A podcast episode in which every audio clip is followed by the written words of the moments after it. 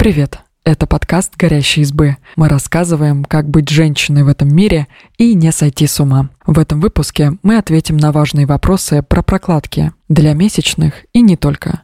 Подкаст записан по мотивам статьи Эвлали Васильевой. Прежде чем мы начнем, новость. Послушайте новый подкаст «Горящей избы». Он называется «Женщины и все» и с юмором рассказывает обо всем, что волнует современных девушек. Например, почему не выходит начать новую жизнь с понедельника и какие установки мешают строить карьеру. Слушайте в Apple подкастах, на Яндекс Музыке и других удобных вам платформах. Что будет, если ходить с одной прокладкой во время месячных целый день? Любые средства гигиены во время месячных следует менять каждые 4-8 часов в течение дня. Разбег в часах зависит от характера кровотечения. Чем обильнее месячные, тем чаще приходится менять прокладки. Но в любом случае ходить с прокладкой 8 часов и больше неправильно. Это может изменить состав нормальной микрофлоры влагалища и спровоцировать рост количества микробов. Если не менять долго прокладку, может произойти синдром токсического шока. Точно нет. Синдром токсического шока случается, если неправильно использовать тампоны. А еще контрацептивные колпачки и диафрагмы, но это более редкие случаи, но не прокладки. Если вводить и вынимать тампон грязными руками или держать его в себе больше положенных 4-8 часов, то во влагалище начнут размножаться бактерии. Человек с синдромом токсического шока будет лихорадить, он будет жаловаться на боль, диарею и головокружение. Это состояние может угрожать жизни и требует вмешательства скорой помощи. К счастью, синдром развивается редко. От него страдает одна женщина на миллион. И если вы соблюдаете правила гигиены и часто меняете тампоны, он вам вряд ли грозит.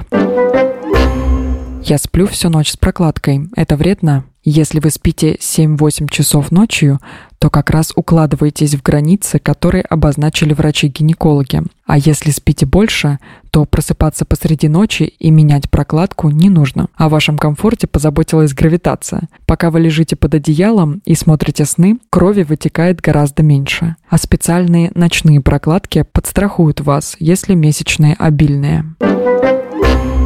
Зачем нужны ежедневки? Ежедневные прокладки помогают сохранить нижнее белье чистым. Например, когда месячные подходят к концу, не хочется носить толстую прокладку, тампон или менструальную чашу. Пару капель или пачкающие выделения впитает в себя прокладка на каждый день. Если вы не беспокоитесь за чистоту нижнего белья, можете не использовать ежедневки.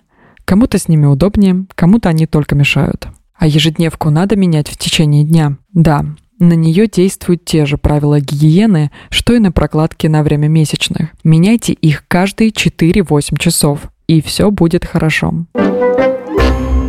Правда, что пользоваться ежедневными прокладками вредно? В качественном системном обзоре 2015 года ученые сделали вывод, что пользоваться ежедневками безопасно, нарушений микрофлоры не выявили. Врач-гинеколог и приверженец доказательной медицины Татьяна Румянцева посвятила пост мифу об опасности ежедневных прокладок, а ее коллега доктор Ольга Белоконь считает, что выбирать должна женщина, пользоваться ими или нет.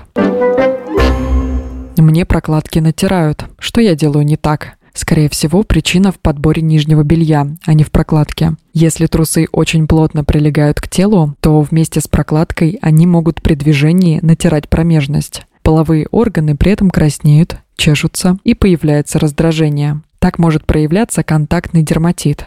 Возможно, вы видели, как у некоторых людей от бижутерии на руках или ушах появляются покраснения это он. Но контактный дерматит на вульве тоже возникает, если есть раздражающий фактор. В данном случае это комбо из узких трусов и прокладки. Чтобы не было такой реакции, стоит носить более свободное белье.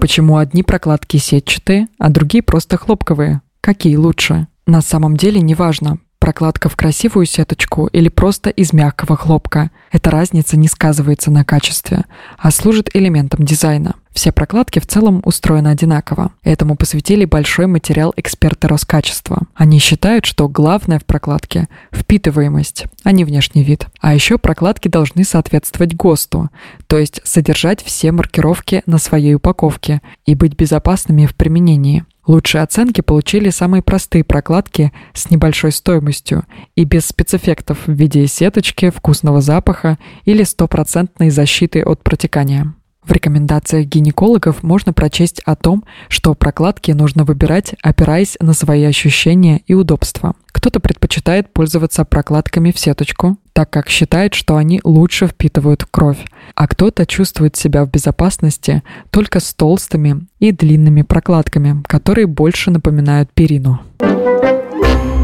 Правда, что прокладки с ароматизаторами лучше не покупать. Врачи советуют от них отказаться. Иногда ароматизаторы могут вызвать раздражение вульвы. А еще так называемые прокладки без ничего сэкономят деньги, ведь ароматизатор с розой или ромашкой поднимает цену продукта. Недавно на сайте Кливлендской клиники появилась статья с призывом не использовать средства для интимной гигиены вроде гелей для мытья и прокладок с отдушками. По словам авторов врачей, они раздражают нежную слизистую вульвы и маскируют неприятный запах выделений. А за ним лучше следить, ведь именно запах может стать первым признаком инфекции и поводом поскорее обратиться к гинекологу. Но если вы ими пользуетесь и чувствуете себя комфортно, можете использовать их и дальше. Главное, обязательно следите, нет ли раздражения на вульве или подозрительного запаха.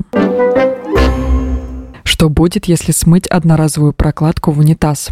Прокладки не растворяются в воде и могут вызвать серьезный засор. Скорее всего, придется вызывать сантехника. Он достанет набухшую от воды в несколько раз прокладку, покажет ее вам и объяснит, что причиной засора стала она будет неловко и неприятно. Прокладку лучше выбрасывать в мусорное ведро. К сожалению, одноразовые прокладки не разлагаются естественным образом и загрязняют окружающую среду, как и пластик. Одна прокладка по загрязнению равносильно четырем пакетам из полиэтилена. На мировую свалку за год попадают 144 миллиарда продуктов женской гигиены, и лежать там они будут еще 500-800 лет традиционным одноразовым прокладкам есть и экологичные альтернативы, например, многоразовые прокладки или менструальные чаши. Их можно использовать несколько лет.